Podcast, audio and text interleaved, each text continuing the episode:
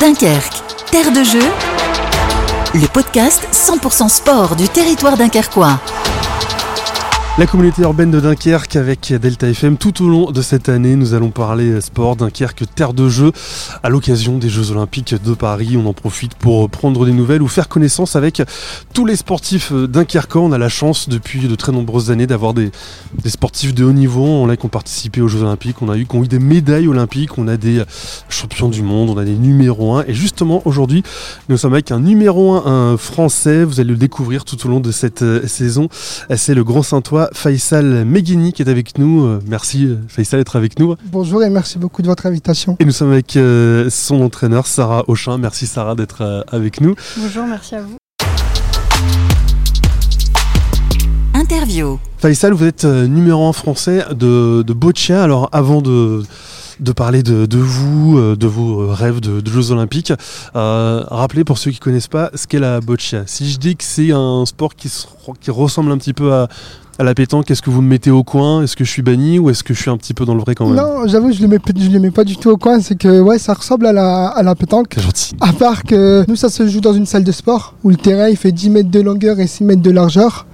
Et en fait, euh, l'objet, de c'est soit on est rouge, soit on est bleu. En fait, il y a 6 balles rouges, 6 balles bleues et le jack. Et l'objectif, c'est, de se rapprocher le plus possible au jack qui représente euh, le cochonnet à la pétanque. Si le rouge est le plus proche, euh, bah, il, est, il est collé au jack. C'est-à-dire que le bleu, l'objectif, ça va être de, de, venir reprendre le point et de se rapprocher le plus possible par rapport à la rouge. Et c'est un sport paralympique depuis 1982 et ça a été créé en France en 2007. Euh, la France, par rapport à d'autres compétitions, on a de la chance, on est qualifié d'office, donc on aura une équipe de France au jeu et on l'espère évidemment avec vous, Faïssa. Je dis on l'espère parce que pour l'instant vous êtes le numéro un français de, de ce sport. Comment vous avez découvert la, la boccia? Comment on devient numéro un Comment on devient la, star, le, le botchiste numéro un français?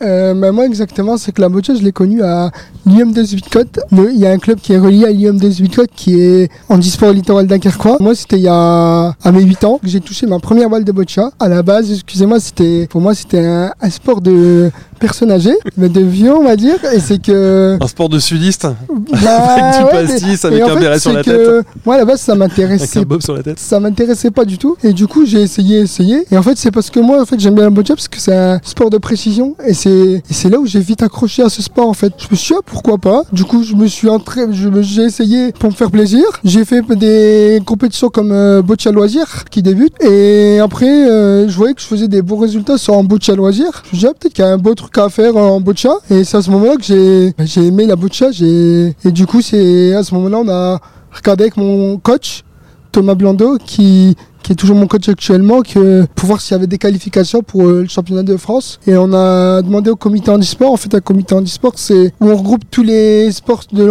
bah, tous les sports de handisport, ça veut dire euh, boccia, foot fauteuil, athlétisme, tous les sports. Et on nous a dit que oui, c'était ça existait. Et de là, euh, je suis parti une qualification pour le championnat de France. Malheureusement, je ne me suis pas qualifié, mais j'ai été repêché. J'ai été repêché pour le championnat de France. Mon premier championnat de France, je fais vice-champion de France. Et après, euh, je fais champion de France l'année qui suit. En fait, en tout, je suis triple champion de France. Et j'ai gagné il n'y a pas longtemps un challenger européen à Zagreb, Challenger World Cup à Zagreb. Et ouais, c'est de là où j'ai découvert la boccia, c'est à l'IUM de Zuidcote. Vous l'avez découvert aussi euh, à l'IUM, euh, Sarah Faïssa.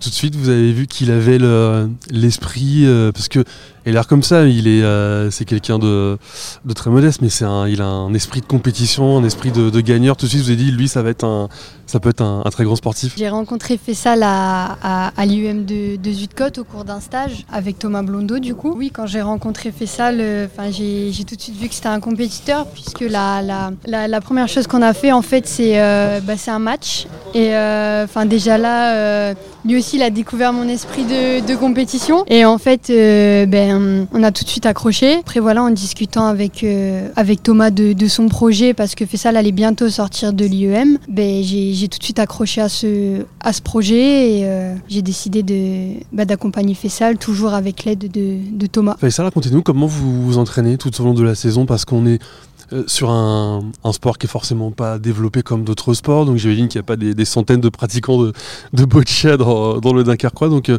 comment on fait pour euh, justement rester au, top niveau? J'ai 4 à 5 entraînements par semaine. En fait, quand on dit entraînement, ça peut être sur le terrain. Comme on dit sur le terrain, j'en ai ouais, 4 entraînements par semaine quand il y a des compétitions. Et après, en dehors, il n'y a pas que l'entraînement sur le terrain, il y a aussi l'entraînement physique. C'est-à-dire que je vais à la salle de sport le samedi pour me préparer physiquement aussi. Et il y a aussi euh, la préparation mentale où je travaillais vraiment ma préparation mentale. Euh, c'est là où on voit que la préparation mentale elle est importante en fait dans le haut niveau. Et ouais, voilà, c'est vraiment à 4 entraînements à 5 entraînements, ça dépend des échéances à venir. En fait. Qu'est-ce qui vous plaît dans, dans la boccia et tout La boccia, c'est parce que euh, c'est un sport de précision. C'est vraiment, je kiffe tous ces sports de précision. On propose beaucoup de choses en fait en boccia. Je kiffe la boccia, je pourrais tout arrêter par rapport à la boccia et c'est devenu une pas un sport, pour moi, c'est devenu une passion en fait. Je fais d'autres sports, mais pas dans le haut niveau. Je fais du foot fauteuil et de la sarbacane en loisir. Si je devrais arrêter un sport, ce serait la boccia, euh, non. Pas du tout. Nous sommes toujours donc avec euh, Faisal Meghini et son euh, entraîneur Sarah Auchin. 2024, une année forcément particulière, année par année des Jeux paralympiques. La boccia est donc un, un sport paralympique. c'est évidemment l'objectif d'y participer puis d'y performer, j'imagine. Qu'est-ce qu'elle va. C'est quoi le programme pour cette saison alors? Sincèrement, là, ça va demander plus de préparation que d'habitude. C'est les Jeux paralympiques quand même. C'est la compétition que tout sportif aimerait bien faire. Pour moi, c'est un rêve d'enfant en fait. Là, je veux pas dire l'entraînement va pas changer par rapport à, aux, saisons qu'ils ont, aux autres saisons. Je trouve, c'est que là, euh, il y aura plus de. Là, les entraînements que j'ai rajoutés, c'est plus entraînement. Euh, physique à la salle de sport Après la programmation, on l'a pas encore euh, exactement. On sait qu'il y aura sûrement plus de stages euh, nationaux, donc avec le collectif France. Et euh, on sait qu'il y a des compétitions aussi euh, qui nous attendent pour nous y préparer. Par exemple, en février, il y a un test event, donc pour tester le, bah, le lieu de compétition de, de, Paris. Vous allez les connaître assez tard. Hein euh, J'avoue, on va les connaître. Ouais, il va rester 4 mois avant les Jeux paralympiques et je trouve personnellement que je trouve ça un petit peu tard. Mais après, voilà, il faut s'adapter à tout. Et, et, au moment que, par exemple, si mon prénom est inscrit sur, bah, pour participer au jeu, dans tous les cas, je serai prêt, même si, même si mon nom n'est pas inscrit. Mais moi, j'aimerais bien qu'il soit inscrit. Il n'y a pas de raison. Hein. Il n'y a pas de raison avec ce que vous faites. Voilà. bon. euh, il vous a été aidé quand même, malgré tout, parce qu'on imagine que c'est un sport, les gens ne se rendent pas compte, mais c'est beaucoup, il faut beaucoup de moyens pour les déplacements, pour aller aux, entraînements. Donc... Comme euh, vous avez dit tout à l'heure, la boccia n'est pas du tout reconnue en fait. Si on fait pas beaucoup d'interventions dans les écoles, dans les lycées, dans les STAPS, si on va pas nous vers les gens, c'est pas les gens qui vont venir parce que ce sport est pas reconnu et je trouve que la ville de Grande-Sainte, la ville de Dunkerque qui nous aide aussi. Et ça fait six ans quand même que la ville de Grande-Sainte m'aide. Sincèrement, au jour de maintenant, je suis même surpris comment, comment mon, mon, mon projet sportif est suivi en fait. Même en tant que équipe en parlant de mon staff, comme en parlant de, en dehors de mon staff, c'est que comment le handisport est devenu reconnu dans le Dakar quoi, en fait. Et puis c'est un sport qui, qui plaît, hein. c'est vrai que vous aussi vous faites de gros efforts pour aller dans les écoles, pour euh, bah, justement montrer aux, enfants la, la boccia, c'est vrai que c'est un, c'est un sport qui leur plaît, qui leur prête très vite. Quoi. Évidemment, être champion, ça demande beaucoup de précision, beaucoup d'entraînement, mais c'est un sport qui est, euh, qui est accessible à beaucoup finalement.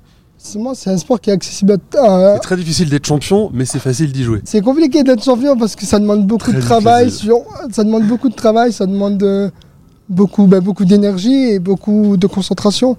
Mais au jour de maintenant, euh, tout ce que j'ai ramené en tant que palmarès, euh, sincèrement, c'est une fierté pour moi. Après, automatiquement, c'est que malgré qu'on est champion, toujours repartir au travail, toujours repartir au travail à l'entraînement. Et des fois, il y a des choses qui ne fonctionnent pas, il y a des fois, il y a des choses qui fonctionnent. Même s'il y a des choses qui fonctionnent, il faut repartir de l'avant et, repartir pour d'autres médailles. Il y a quand même beaucoup de choses qui fonctionnent avec vous, Faisal. Merci beaucoup d'être avec nous. On vous souhaite euh, plein de bonnes choses, on vous souhaite d'être au jeu, on vous souhaite tout le bonheur du monde. Merci beaucoup. Merci, à vous. merci Sarah. Merci.